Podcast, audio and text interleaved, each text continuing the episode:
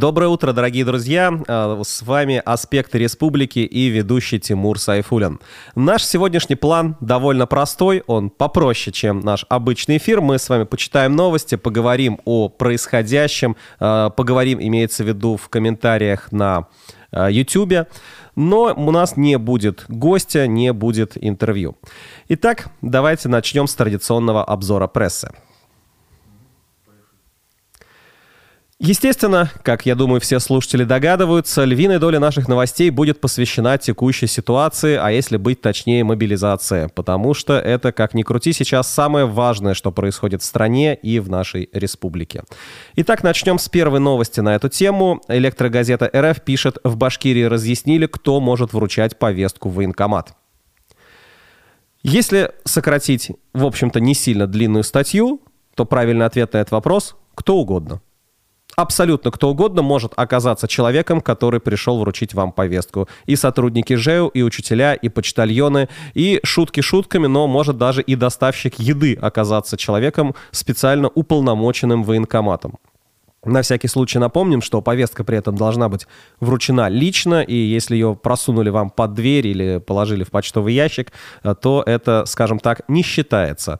Большой опасности это не несет, но опасность это для тех, конечно, кто не хочет отправляться э, никуда, но те люди, которые ждут этого или идут вперед, то, конечно, наверное, будут только рады. Есть э, разные категории населения и разные точки зрения на эту ситуацию. Продолжим. Э, сразу три новости э, примерно об одном и том же. Портал News 102 пишет, что в Башкирии мобилизовали мужчину с неизлечимой болезнью. Болезнь Крона, если кто-то о такой слышал. Она обнаружилась после службы в армии, поэтому в военном билете никаких сведений не было. Но, э, тем не менее, человека забирают, невзирая ни на какие справки. Э, при том, что ему обязательно постоянно нужно находиться на лекарствах, в том числе обезболивающих, нужно специальное питание по диете, э, иначе проблемы с организмом становятся очень-очень сильными. Естественно, никто его обеспечивать этим не будет, я подозреваю, в армии, поэтому возможно, эта история э, как-то откатится назад, тем более, что к, к Радио Хабирову уже написали обращение и попросили рассмотреть э, эту ситуацию, как же так, что же происходит. И продолжая эту же новость, портал News 102 пишет, что жители Башкирии массово жалуются на нарушения при мобилизации. Э, общая идея этой статьи примерно о том же. Человека забирают, у которого давление постоянно 180 на 80. Я, честно говоря, постоянно 180, э, даже с трудом себе представляю, как в принципе жить, э, вести здоровый образ жизни, не говоря же о том, чтобы выполнять какие-то серьезные физические упражнения. Э, почему не проводят медкомиссию в военкоматах? Обращаются с риторическим вопросом в воздух, потому что ответ, в принципе, я думаю, всем понятен. А, также пишут, что обращались в военкомат со справками по состоянию здоровья, даже не стали слушать и выгнали. Кроме того, оскорбили и выгнали и обещали закрыть до того, пока не увезут на мобилизацию. Неужто наш президент Хабиров, это вот я читаю обращение жителей, забирайте человека с гипертонической болезнью и нарушениями болезнями сердца. Начальник военкомата даже не стал с нами разговаривать, прошу принять меры и так далее. В общем, довольно много э, таких, такого рода ситуации, э, когда призывают людей с э, разными, так скажем, патологиями. Вот в Москве, например, я читал, был случай, призвали человека, у которого не видит один глаз, а у второго глаза зрение очень плохое. Но, в общем, такое ощущение, что перегибы на местах имеют место. Либо это какая-то массовая концепция, давайте брать тех, кого берут. Ну и вернемся к чуть более позитивной новости э, именно в этом же ключе. Э, в Башкирии запустили Центр содействия тем, кого мобилизовали по ошибке. Об этом можно прочитать на нашем сайте «Аспекты медиа». Э, обращение принимается в региональном исполкоме Народного фронта по адресу Кирова 1, кабинет 138. Это Дом профсоюзов, я так понимаю. Также можно обращаться по телефону в соцсетях ВКонтакте и Одноклассники. Контакты конкретные вы можете найти в этой статье. Напомню, на нашем сайте «Аспекты медиа» статья называется «В Башкирии запустили Центр содействия тем, кого мобилизовали по ошибке». Если, не дай бог, с вашими родными или с вами такое произошло, не стесняйтесь обращаться за помощью. Во всех регионах России на базе отделения ОНФ развернуты центры содействия тем, кто ошибочно призван на службу в нарушении указа президента о частичной мобилизации, а также по проблемам организации быта мобилизованных. Тоже очень важный пункт, говорится в официальном сообщении. Мобилизация — это закон и требования сегодняшнего дня, но любые нарушения закона и халатность в этом вопросе недопустимы. Звучит, конечно, красиво, правильно, но я сильно подозреваю, что уж э, проблемы, так скажем, бытовых условий, а в соцсетях уже появляются некоторого рода фотографии, которые не самым лучшим образом говорят об устройстве быта призывников. Все это, к сожалению, реальность, которую не очень понятно, как можно исправить, даже если на это активно жаловаться. Но давайте немножко поговорим э, о чем-то другом, о чем-нибудь теплом, хорошем. Э, например, в Баш РТС рассказали, когда придут первые квитанции за отопление, пишет портал Уфа City News, и вторит ему Уфа РБК Беларусь со своей статьей мэр Уфы подписал постановление о начале отопительного сезона. Э, подача тепла началась уже вчера, Э, во вторник, 27 сентября. В первую очередь отопление должно появиться в социальных учреждениях. Единственное, что, на что просят обратить внимание в МУП УИС, это то, что батареи вот так вот по щелчку сразу все горячими не станут, это невозможно. Потому что длина, совокупная длина всех коммуникаций это несколько километров от э, котельных до вас. Поэтому пока все прогреется, пока до вас дойдет, может пройти неделя, 10 дней. Но если вот уже через 10, ну, условно скажем, там 12 дней до вас тепло не дойдет, то надо уже обращаться в ситуационный центр единой дежурно-диспетчерской службы города. Это официальное заявление МУПУИС. Так что, дорогие друзья, ждем. Э, сегодня у нас получается 28 число, ну, считаем, допустим, с прошлого, то если к следующим выходным у вас дома еще не станет тепло, значит, надо обращаться и жаловаться. Ну и, естественно, Квитанции — это самый тяжелый вопрос. Тепло — это, конечно, хорошо, а квитанции — это далеко не то, что люди очень даже любят. Поэтому какие они будут в этом сезоне, в этом году, неизвестно. Будем верить в то, что они не сильно будут э, высоки, но, опять же, никто не знает. Будем ждать, будем смотреть э, и, возможно, будем ждать новых витков вот этого вот общественного сериала э, «Граждане Уфы против Баш РТС». Поговорили немножко о хорошем, возвращаемся к предыдущей нашей теме, к основной теме нашего эфира, но опять же с хорошим уклоном. Горобзор.ру пишет, как получить отсрочку специалистам, чья профессия входит в перечень Минцифры. Инструкция. И МКСЭТ.ру дополняет эту статью своим материалом. Минцифра опубликовала список специальностей для отсрочки от частичной мобилизации. Э, перечень из 195 специальностей был обнародован ранее на сайте ведомства. Речь идет о Минцифре, еще раз напомню. Поэтому находите сайт Минцифры, открывайте соответствующий документ у них на сайте. Там почти 200 специальностей, э, в их числе архитектура, физика, машиностроение, лингвистика, неожиданно, ядерная энергетика и теплофизика, криптография, мехатроника, ну и так далее. Кстати, журналистика и дизайн тоже к ним относятся. Вообще тогда становится интересно, если этот закон в полной мере заработает, это получается, что да кто ж остается для призыва тогда? То есть я к тому, что призывать, получается, по большей части будут каких-то людей, с, от, у которых нет, например, высшего образования, которые не работают по своей специальности и так далее. Ну, видимо, таков, таков план наверху. А, ну, сфера IT и связь, они как бы очевидно э, должны быть э, под бронью, так оно и есть. Более того, я вот недавно из личного, так скажем, опыта узнал, что Э, водители э, газелек, которые развозят по утрам хлеб, относятся тоже к отраслям социально значимым и, соответственно, не подлежащим призыву. Это я к тому, что не обязательно иметь высшее образование в области IT, там, например, чтобы получить бронь. А бронь, на самом деле, может э, довольно-таки в неожиданных местах тоже обнаружиться. И, судя по всему, тем, кто сейчас ищет работу, э, критерий наличия брони, это тоже внезапно становится очень важным э, преимуществом для работодателя. Такие вот у нас интересные времена.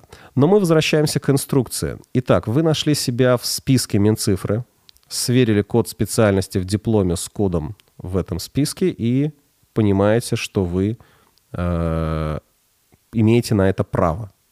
Но это не обязанность Минцифры предоставлять вам отсрочку э, или бронировать целиком. Это ваше право, попытка, так скажем, получить это право. Что нужно делать? Вы заходите на госуслуги, находите там форму заявления, заполняете его, прикладываете, соответственно, все необходимые вещи и отправляете. Казалось бы, звучит все просто, но э, тут есть нюансы. Например, ваше заявление должно быть подписано у гендиректора компании, причем электронной, квалифицированной электронной подписью. То есть немножко придется потрудиться. А если вы уже, эта инструкция касалась тех, кого еще повестка не пришла, если она у вас уже есть, это еще не означает, что все пропало, шеф. Это означает, что вам нужно лично явиться в военкомат и взять с собой вот как раз тот самый перечень документов, которые вы загружали в электронном виде, но только в бумажном. Э, здесь э, полностью указаны, какие должны быть документы. Они немножко разные для сотрудников IT-сферы, э, для сотрудников операторов связи, для сотрудников СМИ и так далее. И, соответственно, с этими документами в, уже в военкомате, уже с повесткой на руках показывать, что вы должны быть освобождены от э, призыва. Вот такая вот довольно позитивная новость. Надеюсь, она поможет кому-то. А мы пока продолжаем mkset.ru пишет очень интересную вещь. «Трагедия ничему не учит». Двоеточие. В здании школы в Уфе разместили участок военкомата. Речь идет о школе номер 45 в Уфе, на входе в которой появилась вывеска «Участок оповещения военного комиссариата Уфы». Даже пишут, что судя по тому, что она оборудована подсветкой, возможно, этот пункт сможет работать круглосуточно, и родителей, э, обучая детей, которые учатся в этой школе, это, естественно, очень сильно встревожило. Как такое возможно, пишут родители. Вчерашняя трагедия в Ижевске ничему не учат, похоже. В школе дети учиться должны, а не мужчин с улицы принимать. От лица родителей прошу немедленно принять меры. Рядом стоит здание полиции, вот и размещайте там, а не рядом с нашими детьми обратилась э, Ольга Б. в комментариях под постом Радия Хабирова на его странице. Это действительно довольно странная новость. Я даже не знаю, как ее, на нее вообще реагировать. Администрация школы, кстати говоря, родителям тоже ничего не объяснила. МКС тоже не смог получить никаких комментариев э, ни в школе, ни в военкомате. В Министерстве образования им вообще ответили довольно странно, что вопрос о размещении участков военкомата относится к компетенции мэрии. То есть мэрия может распоряжаться зданиями, так скажем, школы и использовать их по своему назначению как угодно. В общем, много вопросов, честно говоря. Я очень сильно недоумеваю от этой новости, но у меня есть ощущение, что э, постепенно вот этот вот правовой нигилизм, вот это вот э, делаем, чего хотим, оно заполняет практически все сферы жизни. То есть уже многие законы, многие требования, правила, они практически не работают, и попытки добиться справедливости, я сильно подозреваю, что будут безуспешными. Это звучит, конечно, грустно, но, к сожалению, лично я даже вижу довольно много примеров, когда вокруг себя даже, когда вот подобное что-то происходит.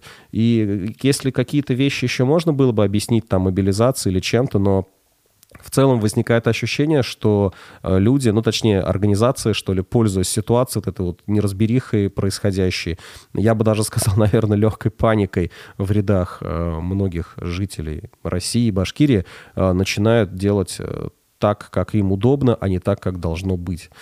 Это все довольно грустно и странно, но это далеко не самое грустное и странное, что происходит в наше время. Сложно, сложно, друзья, добавить позитива. К сожалению, вот что поделать. А, у нас в чате тем временем пишут «Доброе утро, надеюсь, Руслана не мобилизовали». Да, Руслан в порядке, все хорошо, не волнуйтесь, просто он временно не может выходить а, в эфиры. Давайте найдем еще какую-нибудь новость. Э, на фоне, на самом деле, основной нашей темы, давайте будем называть ее так, основная тема. На фоне основной темы даже какие-то мелкие неурядицы, какие-то новости, которые в другое время, возможно, бы проходили под лозунгом «кошмар, кошмар, что происходит», воспринимаются уже не так страшно. Ну вот э, довольно, даже не знаю, веселое, забавное происшествие, которое, конечно, на самом деле в первую очередь происшествие. А, КПРУ пишет, в Уфе из-за прорыва канализации под водой оказался проспект Салават Юлаева. Довольно эпичные фотографии, конечно. Ну, тех, кто вдруг, э, слава богу, может быть, не застал застал это лично. Э, участок проспекта Салават Юлаева рядом с пересечением с улицы 50 лет СССР. Я думаю, те, кто там регулярно проезжает, помнят, что там находятся какие-то очистные сооружения, э, и периодически там э, слышен неприятный запах. Ну и вот представьте себе, что всю эту историю прорвало и залило проспект э, Салават Юлаева ну, скажем так, довольно ощутимо. Где-то до середины колеса, наверное, судя по опубликованным э, видео, вода поднималась. Ну нет, середина колеса, наверное, немножко преувеличиваю, но сантиметров 10-15 воды здесь точно видно. Ну, вода ли это в полной мере, даже не хочу об этом думать. Слава богу, я там в то время не проезжал. А в мэрии ответили, что зафиксировано повреждение на линии канализационно-напорного коллектора, а, направлены соответствующие службы города, утечка остановлена, аварийных отключений нет, все хорошо. Но те, кто проезжал в то время, в том месте, наверное, были не сильно рады. А, продолжим, друзья, продолжим про э, лужи на дорогах.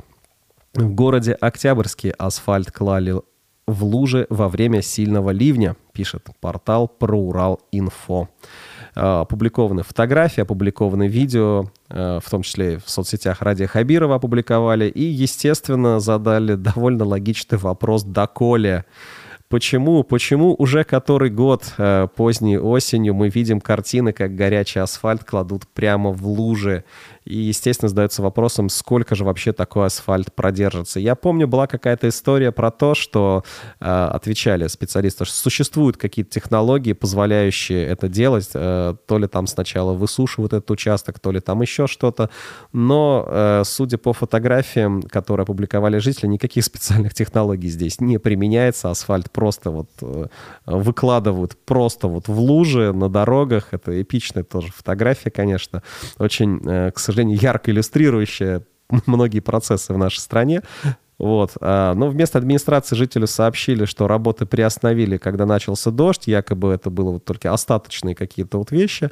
Вот. Но ремонт продолжит после того, как дорога просохнет. Но, тем не менее, фотографии и видео, которые опубликовал э, этот человек, они ярко говорят о том, что никакие работы там не приостановлены, асфальт действительно кладут прямо в лужу. Эм, когда я в свое время пытался узнать, почему так происходит, я, наверное, поглубже погрузился в этот вопрос и понял, что это действительно проблема глобальная, но не потому, что э, дорожные строители некомпетентны или не понимают, что они делают. Я так понимаю, это больше связано с особенностями финансирования, то есть тендеры, которые заключаются на какие-то работы э, в начале сезона, они долго тянутся, и зачастую бывает, бывает так, что приступить к работе получается только вот уже, когда прошло какое-то критичное время. Почему нельзя заключать эти тендеры заранее? Почему нельзя начинать работы в начале сезона теплого? Ну, в общем, это, науке это неизвестно, как говорится. Возможно, есть тому причины, но, скорее всего, причина одна глобальная – раздолбайство. Ну, давайте вернемся к хорошим, к хорошим вещам. Э, к позитивным. Э, в Башкирии вернули мобилизованного отца-одиночку. Ура, ура! хотя бы какие-то отдельные перегибы исправляются. 44-летний Рафаэль Богданов из Стерлибашевского района был призван, несмотря на то, что он был единственным кормильцем в семье, на иждивении у него находились трое детей и пожилая мама. Но это прям, конечно, чудовищная история. Я не представляю, как вообще в военкомате думают люди, которые, когда им предоставляют соответствующие документы, говорят, ничего страшного, пожилая мама, три внука, вперед, сами справятся. Но, слава богу, слава богу, его вернули. Э, речь идет, кстати, о помощи тоже все того же ОНФ. Э, где открылся Центр содействия граждан, чьи права были нарушены при проведении частичной мобилизации. Э, кстати говоря, вот э, на вчера на 16.00 поступило уже 620 обращений, пишет руководитель исполкома ОНФ Башкирии Виталий Брыкин. но работа идет только по 18. Вот это вот «но» я добавил от себя, потому что не очень понятно. 620 обращений, по 18 идет работа, но, кажется, это... Не хочу ничего плохого сказать, конечно, про этих людей, но э, как они собираются справляться с э, таким объемом?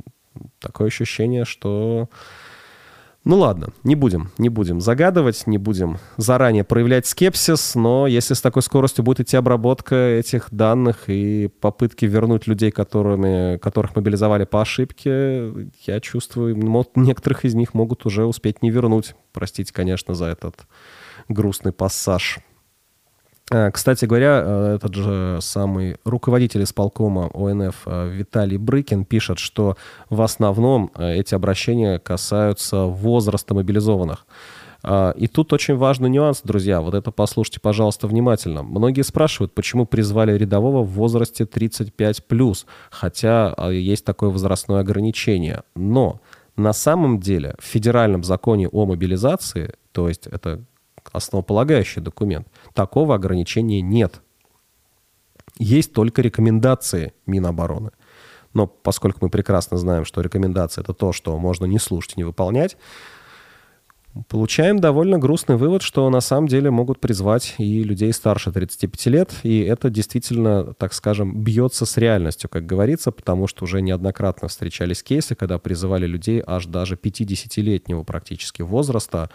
Понятно, что это, наверное, какие-то скорее отдельные случаи, но сложно сказать. Я вот видел некоторые фотографии людей, э, точнее, э, автобусов там и вот так далее, отправляющихся на мобилизацию. И вы знаете, там действительно немало, э, немалый процент людей, которые на вид вот выглядят постарше 35 лет. Вот я как раз одну из таких фотографий сейчас открыл, и, видимо, все-таки это на практике действительно возрастное ограничение не соблюдается. Так что если вдруг кто-то был сильно спокоен от того, что ему уже 35 лет и один день, ну, наверное, это не повод для спокойствия. Аспекты медиа, наши любимые родные аспекты медиа, пишут в Башкирии ряд предприятий предусмотрели меры поддержки мобилизованным. Об этом сообщил на брифинге 26 сентября министр промышленности, энергетики и инноваций республики Александр Шельдяев передает РБК УФА. Место сотрудника сохраняется, то есть идет перераспределение обязанностей внутри предприятия. По возвращении он приступает к работе, сказал министр. Причем по многим предприятиям есть меры поддержки при призыве на службу и по возвращении предусмотрены выплаты. То есть зарплата не идет, но какие-то отдельные выплаты, правда, непонятно в каком объеме и вообще достаточно ли он будет хоть для чего-то, это все пока еще неизвестно. Но место за ним сохранится, ну, наверное, это позитивная новость, как ни крути. Первый заместитель министра семьи, труда и социальной защиты населения Башкирии Юрий Мельников разъяснил, как должен действовать работодатель. На основании повестки он должен издать приказ о приостановлении трудового договора. Об этом делается запись в трудовую книжку. Бухгалтерия рассчитывается с гражданином ну, вот все, что на данный момент должна, невыплаченные отпускные, невыплаченная зарплата и так далее – и э, во, на время отсутствия сотрудника его, конечно, могут заменить другим человеком, как, например, делают в случае, если человек берет отпуск по уходу за ребенком. Но э, когда возвращается, так скажем, основной сотрудник, он э, занимает свое место. Многие еще вещи не проработаны, пока не до конца понятно, ждут разъяснения от Минтруда, но пока вот уже есть чему порадоваться. Кроме того, управляющий Национальным банком Башкирии, отделением Банка России Марат Кашапов, сообщил, что отправляющиеся на службу граждане могут получить отсрочку платежей по кредитам и ипотеке. Ключевое слово здесь «могут», поэтому не нужно прям сразу активно радоваться этой новости. А, продолжу его слова. Сейчас кредитный мораторий носит рекомендательный характер, то есть мы понимаем, да, как банки будут реагировать на рекомендательный характер каких-то вещей. Но в Госдуму уже внесен соответствующий законопроект, а вот это уже важно, обязывающий банки предоставлять отсрочку. Пока он еще, естественно, не заработал, но очевидно, что задним числом он тоже должен работать. Ну, по крайней мере, это было бы логично. То есть, если кого-то призвали сейчас, то через месяц, когда выйдет этот закон, этот человек может обратиться в банк или его представитель обратиться в банк для того, чтобы по ипотеке, по кредитам была предоставлена отсрочка. Хочется верить, что так оно и будет, и это будет принято положительное решение. Потому что, э, ну, прямо скажем, это очень странная и удивительная ситуация, когда людей мобилизуют, э, отправляют на военные действия, так скажем, от лица страны, но при этом эта страна не может, не готова пока еще, подчеркиваю, пока еще предоставить ему какую-то финансовую э, защиту, что ли, не может указать банкам, чтобы они пока временно приостановили э, требования по различным кредитам и ипотекам. Но, слава богу, что эта несправедливость вроде как устраняется, хочется верить, что так оно и будет, и э, этот закон скоро будет принят и вступит в силу. В чатике на YouTube у нас активных людей нет. Салам, Руслан, но больше никто не пишет. Если есть о чем написать, вы, пожалуйста, пишите, потому что э, наш эфир сегодня, как я уже говорил, укороченный, и потихоньку он подходит к концу. Но у нас есть еще одна новость, которую я специально приберег напоследок, потому что надо все-таки заканчивать чем-то хорошим и позитивным. Э, Башин форум опубликовал очень большой материал «Формула счастья Ильнура Давлетова». В Башкирии почтальон помогает одиноким деревенским старикам. А, просто луч света. Луч света в темном царстве или немного солнца в холодной воде, как сказали бы любители Франсуаза Саган. О чем это? Это о том, что Ильнур Давлетов из деревни Михайловка Альшеевского района посвятил себя вот глобально, прям так и пафосно, в хорошем смысле скажем, служению людям и не собирается с этого пути сворачивать. У каждого пожилого жителя Михайловки и соседней деревни Уваровка есть его номер телефона, и он один из самых часто набираемых этими людьми. Много лет Эльнур работал почтальоном, председателем участку, участковой избирательной комиссии, но сейчас вернулся в родные края, содержит пасеку, ухаживает за пожилой матерью и каждый день помогает местным старикам. Э, жители маленькой деревни практически отрезаны от цивилизации зимой, в межсезонье, бездорожьем, привыкли жить вот сами по себе, своим хозяйством, автономно. Но, конечно, когда люди пожилые, уже для этого возможностей не так много. И Ильнур, увидев эту ситуацию, осознав ее важность и критичность, э, он решил помогать местным бабушкам и дедушкам. Это очень классная новость, классный материал. Почитайте подробнее. Это добавляет позитива и позволяет, так скажем, верить в лучшее в людях, несмотря на то, что творится вокруг. Э, начало его истории, кстати говоря, довольно интересное. Он сначала работал почтальоном и соцработником, то есть это было его, по сути, прямыми обязанностями. Ну, то есть привозить пенсионерам продукты с какими-то мелочами по дому, может быть, помогать. Но постепенно он понял, что это его окрыляет, это его радует, это дает, скажем так, цель, что ли, в его жизни, и это уже стало своего рода потребностью. И теперь он действительно вот работает э, в Э, служит людям. Мне очень понравилась эта формулировка, очень емкая. А, и помогает, помогает старым людям, э, в том числе даже полы вымыть, еще какие-то домашние вещи сделать. А, должность соцработника уже сокращена, он уже давно не работает, это не его служебная обязанность, но он продолжает это делать. Когда он приносит квитанции с почты, его уже ждут, как он пишет. Мои бабульки и дедульки ждут меня со списком, то есть помочь там заплатить за что-то, какие-то квитанции, а, привезти там хлеба, какие-то лекарства, какие-то мелочи по дому. Ну, понятно, что он не может прям полноценно всем-всем людям там все-все делать, а, но какие-то мелочи помочь это, естественно, с удовольствием. Э, также пишут на сайте Башинформа, что он часто с людьми, оказывать, так скажем, давайте красиво это назовем, психологической помощью. Ну, то есть, на самом деле, просто посидеть, поговорить 5-10 минут, э, люди делятся какими-то проблемами, просто общаются. Все-таки проблемы социализации, они и в деревне, и в городе у всех, у пожилых людей одинаковые.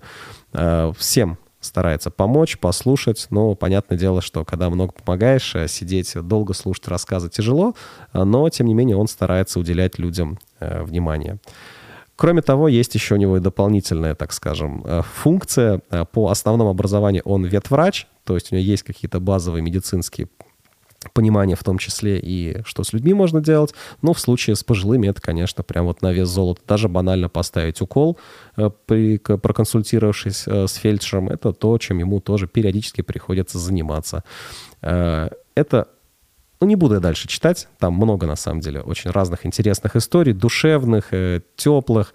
Поэтому кому вот в этот вот э, непростой, так скажем, осенний, осеннее утро, э, холодное, промозглое и вообще глобально все что-то не очень хорошее происходит, найдите этот материал. Найдите этот материал на Башен форуме. Напомню еще раз, он называется «Формула счастья» Ильнура Давлетова. Э, и почитайте. Это действительно окрыляет, это радует, это наполняет позитивом и позволяет позволяет продолжать верить в людей. Э, в чате нам пишут, что ждем стрим с Дмитрием Михайличенко, но это не ко мне вопрос, но я уверен, что в ближайшее время его сделают и выложат. Спасибо за работу, но это спасибо я передаю нашему бессменному мастеру над всех Никите Полянину. Никита, спасибо за работу. Ну а мы на самом деле потихоньку завершаем наш эфир. Так же, как мы Никите передавали спасибо за работу, я хотел бы передать спасибо э, всем нашим слушателям, которые остаются с нами в это непростое время. Пишут, как мы видим, менее активно, чем э, раньше, но, в общем-то, ничего удивительного. Все знакомые, которых я знаю, находятся, скажем так, в лучшем случае в подавленном состоянии. И понятно, что проявлять какую-то активность социальную, коммуникативную и так далее сейчас довольно сложно. Э, ну а я со своей стороны хочу сказать, сказать, что э, где-то год назад, э, я вот как раз недавно в Фейсбуке у себя увидел эту запись, он мне напомнил. Я написал у себя в Фейсбуке, что, друзья, у меня есть детская мечта э, поработать на радио ведущим. У меня в Фейсбуке же наверняка есть кто-то, кто так или иначе связан с различными радио.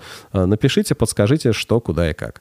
И вот на самом деле этот день стал одним из поворотных дней в моей жизни, э, потому что там много людей отписалось, но в частности тегнули Руслана Валиева. Он сказал, да, конечно, приходи, давай посмотрим. И вот с тех пор началась ну, карьера это уж, конечно, сложно назвать, некая, некая работа, некая деятельность а, в качестве утреннего ведущего тогда еще на «Эхе Москвы», сейчас на «Аспектах а, Республики». И я хотел сказать, вы знаете, это очень важно. Это невероятно важно, когда человек может говорить то, что он думает э, на какую-то аудиторию, и говорить это, ну, официально это, конечно, неправильно. Я точно так же мог бы вести стримы у себя там где-нибудь, не знаю, в запрещенных ныне соцсетях, но это все равно немножко другое. Э, очень важно, чтобы человек имел возможность говорить то, что он думает. Вот это вот право э, человека, к сожалению, в наше время попрано. Э, даже вот сейчас я не могу сказать в полной мере все, что я хочу. Я не могу назвать некоторые события, происходящие, теми словами, которыми они должны называться. Я не могу сделать какую-то резкую такую, скажем, оценку каких-то происходящих вещей, но, тем не менее, даже то, что вот еще можно, это все равно важно. Друзья, цените, цените свободу слова. Это очень важная свобода, э, поважнее многих других. У нас, к сожалению, по пирамиде Маслоу сейчас э, другие потребности больше у людей. Это тоже ничего удивительного, это совершенно нормально. Но не забывайте, что свобода слова — это очень-очень важно и очень-очень нужно нужно. А, и на этом я с вами, дорогие друзья, прощаюсь. Наш эфир «Аспектов республики» завершается. Если кто-то еще хочет что-то успеть написать в YouTube, буквально последняя минутка у вас есть. Ну а я на всякий случай напомню, что мы ждем ваших лайков, ваших репостов, шеров, все как положено.